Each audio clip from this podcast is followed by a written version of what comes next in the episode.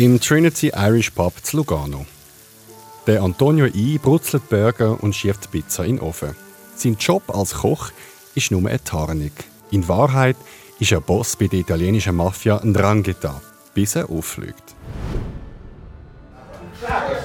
Hinter dem Restaurant Schäfli im thurgauischen Wengi. Italienische Männer treffen sich im Boccia Club. Bei einer Observation von der Polizei kommt aus, die Herren reden über Drogen. Es geht um Kokain und Heroin. Im Februar 2022 steht die Zürcher Sondereinheit Diamant vor der Wohnung im 22. Stock von einem Hochhaus Zürich. Sie verhaftet den Flor Bressers, auch bekannt als der Kokainkönig von Belgien. Er hat sich in Zürich versteckt. Das sind drei Beispiele, wie die Mafia die Schweiz unterwandert hat.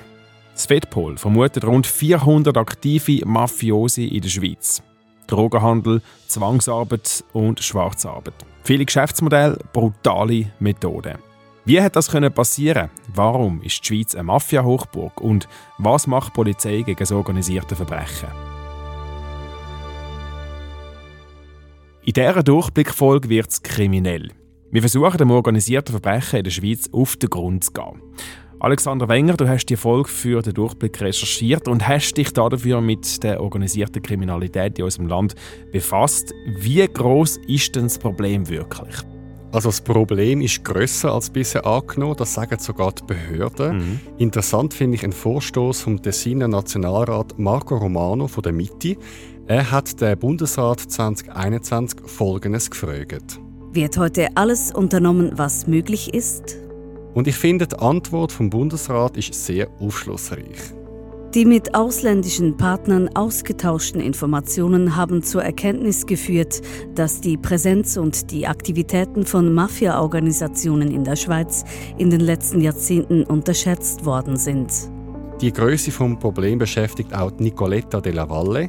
Sie ist Direktorin vom FEDPOL, der Schweizer Bundespolizei. Ja, in der Schweiz kann man sagen, ein Teil der organisierten Kriminalität fliegt unter dem Radar. Also, solange Herr und Frau Schweizerinnen und Schweizer sich nicht betroffen fühlt, also es gibt keine Einbrüche ins Haus, es gibt keine Einbrüche ins Auto, interessiert es auch nicht so wahnsinnig. Wir neigen dazu zu denken, wir seien eine Insel, ein Paradies der Glückseligen und Sachen, die man nicht sieht, die gibt es nicht. Svetpol hat eine interaktive Karte im Internet veröffentlicht. Man sieht dort, dass so in den 60er und in den 70er Jahren äh, die Behörden die Mafia zuerst mal nur in drei Kantonen vermutet, und zwar in Zürich, Thurgau und Tessin. Und heute, also 60 Jahre später, vermutet man über 30 Mafiazellen und zwar verteilt über die ganze Schweiz. Wie hat sich die Mafia bei uns so ausbreiten können? Das ist eine gute Frage. Nochmal die Chefin vom Fedpol, Nicoletta Della Valle. In den 50er und 60er Jahren hat man die Italiener geholt, für zu bauen, für, äh, für zu unterstützen. Und mit ihnen sind natürlich auch, auch die italienische Mafia gekommen. Das ist sicher speziell. Wir haben sehr eine grosse italienische Diaspora. Mir ist aber sehr wichtig auch zu sagen, dass wir jetzt nicht hergehen und alle Italiener unter Generalverdacht stellen. Ich denke, ein Teil der organisierten Kriminalität, gerade die italienische Mafia, ist super integriert. Wir haben sozusagen die Nonni, die Grosseltern hier gehabt und jetzt kommen die Enkel kommen und wollen hier investieren, wollen hier mit Immobilien handeln. Also das ist natürlich das Ziel der italienischen Mafia, ist in die legale Wirtschaft hineinkommen. Jetzt, Mafia ist also ein abstrakter Begriff. Man kennt es vielleicht so ein bisschen aus den Filmen oder liest mal etwas in den Zeitungen. Aber wie wird denn Mafia überhaupt definiert? Also eigentlich redet man bei der Polizei von organisierter Kriminalität oder kurz OK. Und das ist ein Oberbegriff für alle Formen. Und wenn man von der Mafia redet, dann meint man eigentlich die italienische Mafia. Mm. Ich bin im Duden anschauen und der Duden definiert das so, Zitat, erpresserischer sizilianischer Geheimbund. Mm.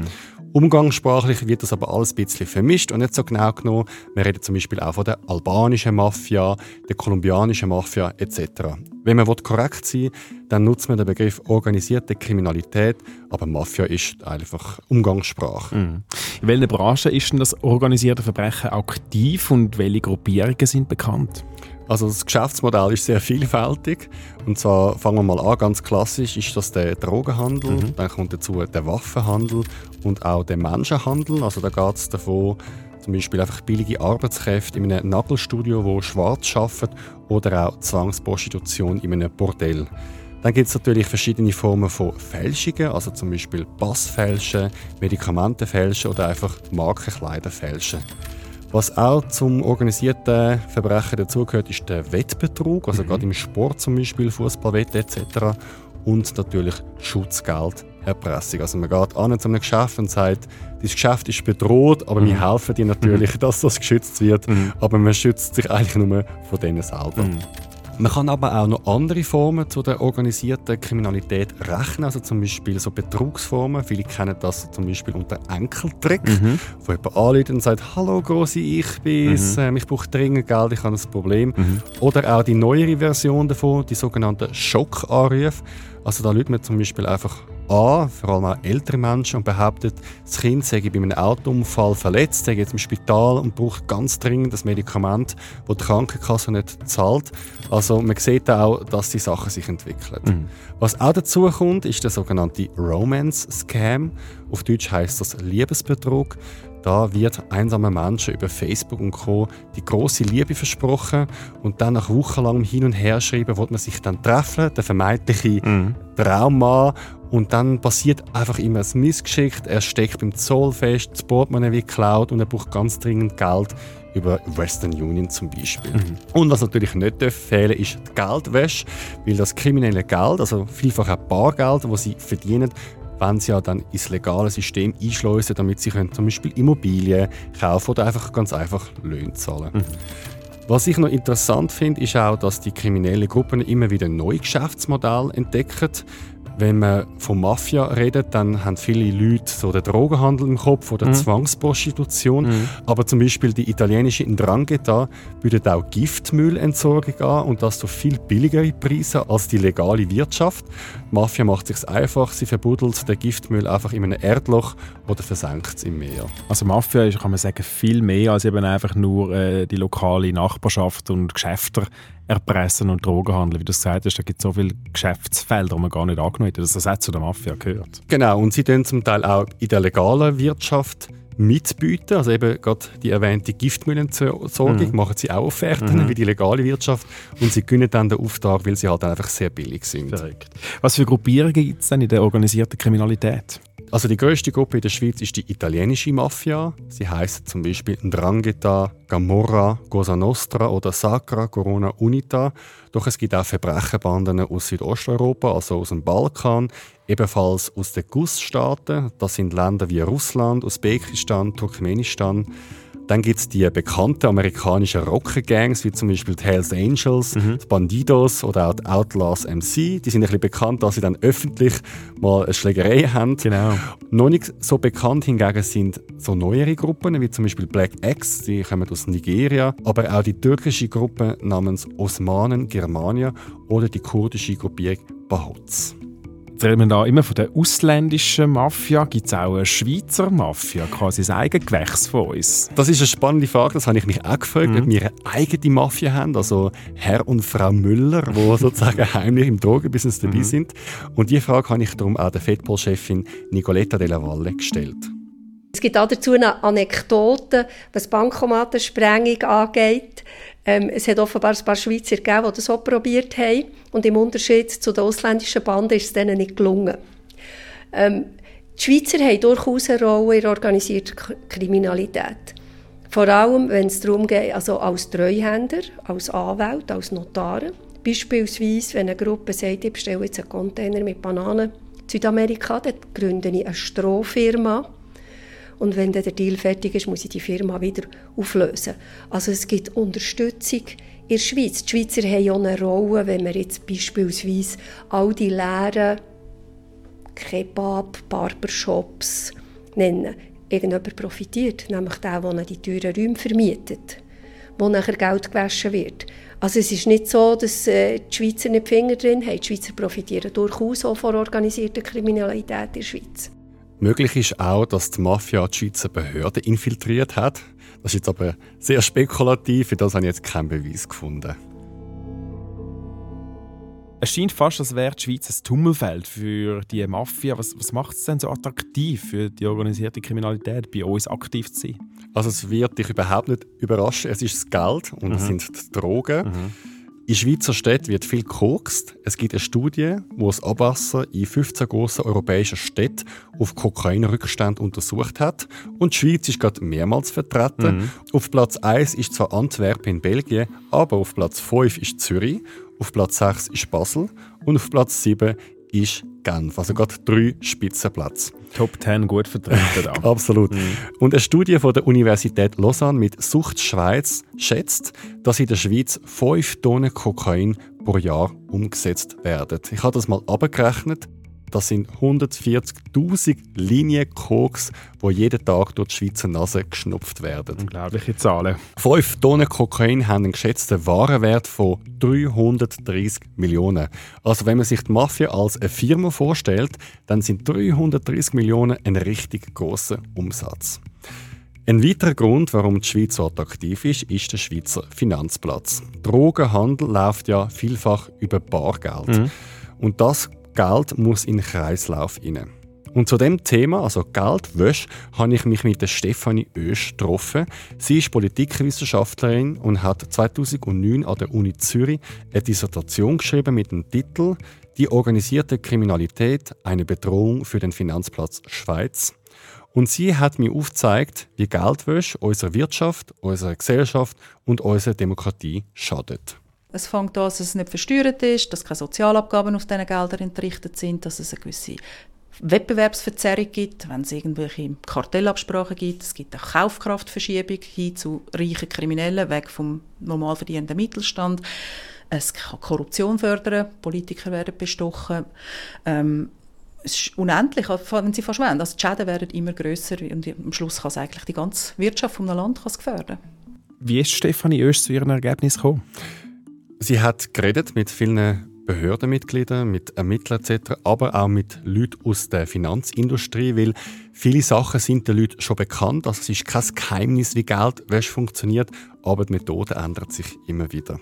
Das Spannende daran ist, es ist ein Katz- und Maus-Spiel zwischen Mafia, Polizei und Banken. Und die Mafia ist sehr einfallsreich, sie findet immer wieder neue Wege. Sehr kreativ, ich glaube, es entstehen fast laufend neue Maschen, neue Wege, neue Absatzmärkte und das muss auch so sein, weil auch auf der anderen Seite die Gegnerschaft, wenn man es so nennen von der ganzen Strafverfolgungsbehörde ja auch nicht auf den Kopf geht ist und vor allem auch nicht untätig ist. Also für, jedes, für jeden Absatzmarkt, den sie kappen, muss es einen neuen geben. Die Wissenschaftlerin Stefanie Oesch listet in ihrer Dissertation verschiedenste Tricks auf, wie die Mafia versucht, das Geld ins Finanzsystem hineinzuschliessen. Und ich habe fünf spannende Beispiele herausgenommen. Zum Beispiel der Trick 1 mit den Tarnfirmen die sogenannten Shell-Firmen, Shell-Companies. Und deren ihr Ziel ist eigentlich nur, dass sie den, den wirtschaftlich Berechtigten ähm, verschleiern. Das heißt, sie machen so eine Shell-Firma auf, ähm, die sitzt vielleicht auf den Bahamas und dann überweisen Sie als kriminelle Person überweisen dieser Shell-Firma das Geld, im besten Fall noch für irgendeine Rechnung für eine Dienstleistung, die nie erfolgt ist. Die Shell-Firma gehört aber Ihnen. Das heißt, Sie kommen das dann nachher einfach sauber gewaschen wieder zurück. Der Trick 2 ist der Kauf von Luxusgütern. Sie gehen an die Bahnhofstrasse, wählen sich irgendeine beliebige Luxusmarke aus, kaufen sich die allerteuerste Uhr, zahlen ein paar und bringen den Verkauf, die, die erworbene Uhr nachher irgendwo wieder zum Verkauf. Sagt das über irgendwelche Online-Plattformen oder sagt das im Kollegenkreis, das ist dann ihnen überlassen. Und dann haben sie das Geld so gewaschen. Neben der Uhr geht das natürlich mit allen teuren Luxusgegenständen. Also es geht auch mit Schmuck, Immobilien oder auch mit teuren Kunstwerken. Und gerade zu den Kunstwerken gibt es auch noch einen spannenden Trick, den die Mafia macht. Und zwar bringt die Mafia ein mäßig bekanntes oder nicht so wertvolles Kunstwerk zu einem Auktionshaus und bietet das dort zum Verkauf an. Gleichzeitig gibt die Mafia an einen vermeintlich interessierten Käufer, wo in Wahrheit ein Komplize ist, viel Geld. Der Komplize bietet an der Auktion mit, überbietet alle mit einem überrissenen Preis und kauft das Kunstwerk. Das Kunstwerk wird dabei nicht wirklich verkauft, es ist allein um die Show gegangen im Auktionshaus und die Mafia hat so am Ende des Tages einen legalen Beleg für den Verkauf von dem Kunstwerk und kann das verdiente Geld zum Beispiel bei der Bank deklarieren. Es ist schon äh, eigenartig, dass das niemandem auffällt am Schluss. Ich glaube, es fällt halt nicht auf, weil man zuerst mal von der Betrugsmasche muss hören und mhm. ich meine, es hat ja dann auch niemand groß Interesse da jetzt da nachzufolgen. Also das Auktionshaus mm. ist ja froh, dass es mm. verkauft Klar, hat. Ja. Und ja, wer, wer weiß denn schon wirklich, was denn der wahre Wert ist von einem mhm. ähm, Kunstwerk? Das mhm. wissen ja nur super Eingeweihte. Mhm. Und es gibt ja immer wieder auch total überrissene Preise, also wo Kunstwerke ähm, mhm. erzielen. Der nächste Trick, den ich dir jetzt verrate, hat einen witzigen Namen. Er heißt Smurfing. Also ein Smurf ist ja ein, ein, ein Schlumpf und ein bisschen so muss, man sich das vorstellen. Sie können ja nicht einfach mit einer Million in Cash auf, auf unsere Schweizer Banken gehen und sagen, ich hätte jetzt das gerne auf mein Konto eingezahlt. Da müssen Sie Papier ausfüllen bis zum geht nicht mehr und da ist es unmöglich, das irgendwo geheim zu machen. Und darum gibt es so den Trick vom Smurfing, dass Sie, Sie, ein Kollege, irgendjemand, wo ähm, wo, wo, sich dazu bereit erklärt, dass sie mit kleinen Tranchen gehen. 5000, 4000, 300, einfach unter einer bestimmten Schwelle, wo es auffällig wird und das immer wieder ein bisschen einzahlen. Der Trick 4 ist der Bargeldtransfer, also ganz einfach, man tut viel Geld von A nach B mit dem Auto fahren. Wenn Sie 15 Autos über die Grenze schicken und jedes ist mit Geld vollgeladen, ist die Chance klein, dass alle hängen bleiben. Das hat mir Stefanie Oesch auch verraten. Also, es ist zum Teil ein Trick von der Mafia, die Grenzen zu fluten, weil nicht alle kontrolliert werden. Der mhm. gleiche Trick wird auch am Flughafen gemacht. Mhm. Also, es hat dann vielleicht von einem, in einem Flugzeug hat es vielleicht zehn Drogenkurier drin und auch wenn eine oder zwei rausgefischt werden, die mhm. anderen acht bringen dann die Ladung dann ins mhm. Land. Das ist quasi ein äh, Kollateralschaden, den man dann in Kauf nimmt. Ja, ich habe sogar gesehen, es gibt so Gerüchte, dass zum Teil die Mafia bewusst den einen oder anderen Drogenkurier verratet bei der Polizei, damit die Polizei ein Erfolgserlebnis hat ja. und total abgelenkt ist ja. und sich auf einen Kunden ah. Ähm, oder einen Kurier fokussiert mhm. und hinten laufen die anderen Drogenkurier über den Zoll. Kann zum Ausspielen trifft es wirklich genau, Absolut. was du gesagt hast. Mhm. Der letzte Trick, der Trick 5, den ich da vorstellen will, hat einen etwas komplizierten Namen. Er ist englisch und es heißt Commingling Money das tut man so Geld vermischen, Legales und Illegales. Ähm, am einfachsten können Sie sich das vorstellen, wenn es irgendwo eine Firma gibt, die ist vielleicht gerade ein bisschen in finanziellen Schwierigkeiten. Sie kommen mit, ihren, mit ihrem kriminellen Geld und bieten dem Firmeninhaber, der unter Umständen eine ganz rechenschaffene Person ist, bieten ihm an zu investieren, mit der Bedingung, dass ihr Geld auf seine Konti landet und dort als Einnahme deklariert wird.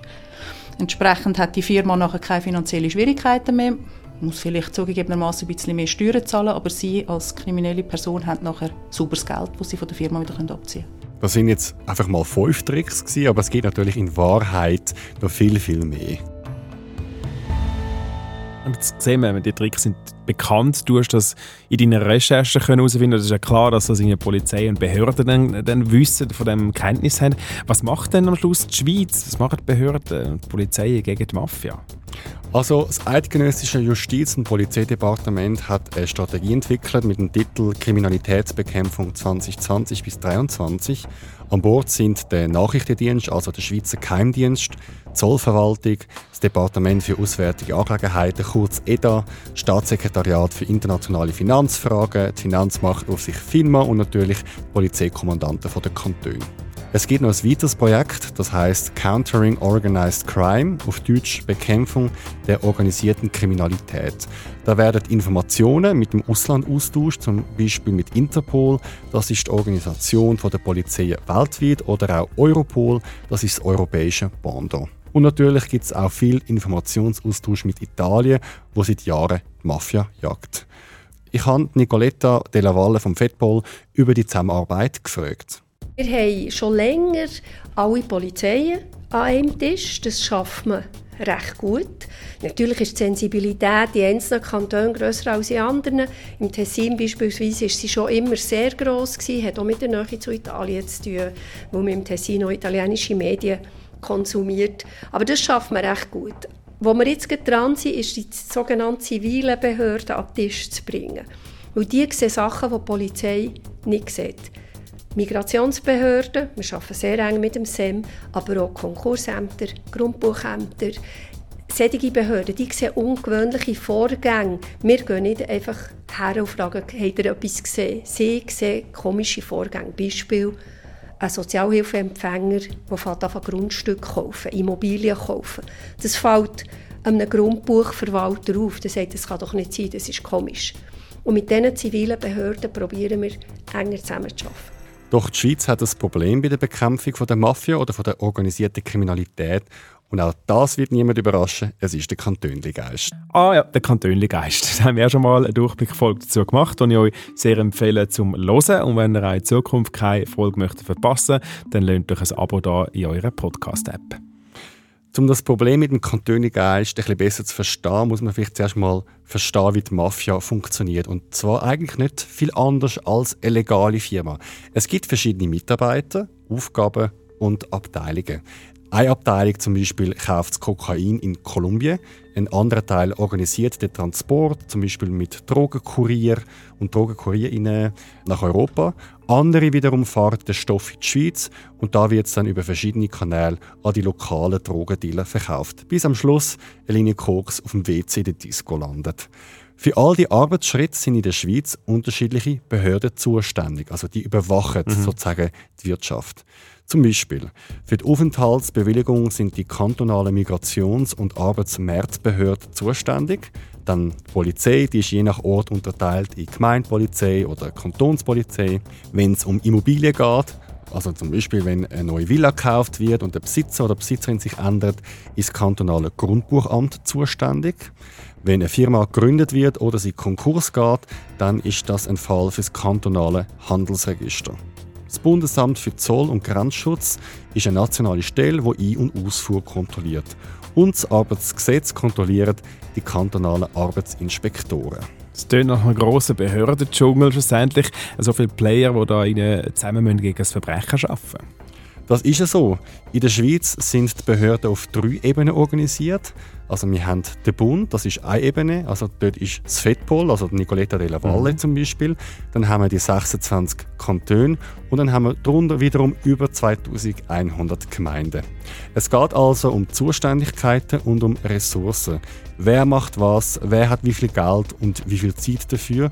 Und das zu managen, braucht viel Energie. Mhm.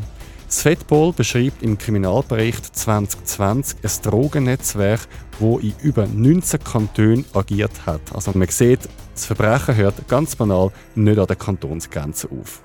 Was wir sicher nicht können, da würde schon die Verfassung dagegen sprechen, ist eine grosse Polizeidatenbank. Ich glaube, das, das bringt man in die Kompatibilität mit dem Föderalismus. Aber das, was wir dran sind, ist die polizeiliche Abfrageplattform, dass, äh, wenn ihr in einem Kanton kontrolliert werdet, dass der Polizist, der euch kontrolliert, kann schauen, ja, kennt man den vielleicht im Nachbarkanton. Also da ist man dran, das ist äh, eine Erkenntnis, dass es nicht geht, das zu wissen an den Kantonsgrenzen aufhört. Heute ist es leider so, dass wir mehr Informationen austauschen mit dem Schengen-Raum als Kantone untereinander.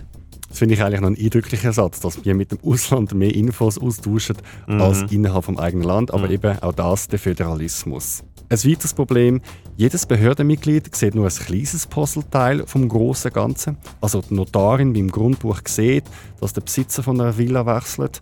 Der Mitarbeiter im Handelsregister ändert eine unterschriftsberechtigte Person von einer Firma im System und eine Lebensmittelinspektorin inspiziert schon zum dritten Mal ein Restaurant, wo wiederholt gegen die Hygienevorschriften verstößt.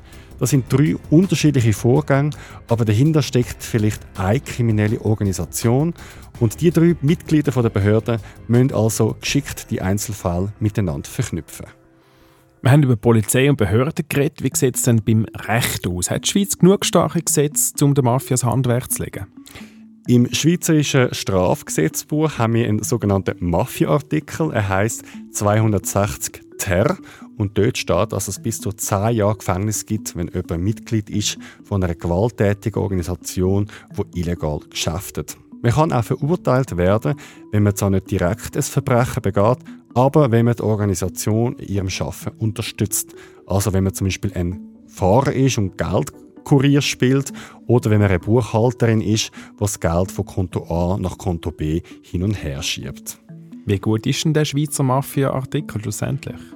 Das habe ich den Marc Piet gefragt. Er ist ehemaliger Strafrechtsprofessor von der Uni Basel und Experte in Wirtschaftskriminalität und Geldwäscherei. Und das Gespräch habe ich über Videocall aufgenommen, also es knackst ganz bisschen. Das abstrakte Recht ist eigentlich gar nicht schlecht in der Schweiz. Das Problem, würde ich sagen, ist eher auf der praktischen Seite. Die Bundespolizei ist ein bisschen ähm, zu schwach, um wirklich gegen das organisierte Verbrechen vorzugehen. Sie braucht die Hilfe der kantonalen ähm, Instanzen. Dort muss jemand der kantonalen Behörden ins Gewissen reden und sagen, und sagen losen Leute, ähm, Graubünden ist ein schöner Ferienort, aber ihr seid nicht etwa äh, geschützt vor organisiertem Verbrechen. Also am Schluss geht es wieder um ein Thema, Zeit und Geld. Im Gespräch hat der Marc Piet noch einen weiteren Aspekt eingebracht. Wenn man über Geldwäsche redet, dann denkt man in erster Linie an Banken. Doch es gibt eine andere Branche, die sehr beliebt ist bei der Mafia. Das Problem sind die Anwälte. Das hat man gemerkt in den Panama Papers zum Beispiel, dass die Tausende, Abertausende von Gesellschaften gegründet haben in der British Virgin Islands oder in, sonst in der Karibik und sich hinter einem Anwaltsgeheimnis verstecken dürfen. Ich kann es ein Beispiel geben. Mein Kunde heißt Assad aus Syrien. Und dann müsste ich sehr aufpassen, wenn ich merke, was der macht, nämlich das Geld vom Staat verstecken. Den müsste ich eigentlich melden. Das ist der Fall in den meisten Staaten der Welt. Und in der Schweiz sagt man ja, das ist hinter einem Anwaltsgeheimnis versteckt. Und das wird auch in Zukunft so sein.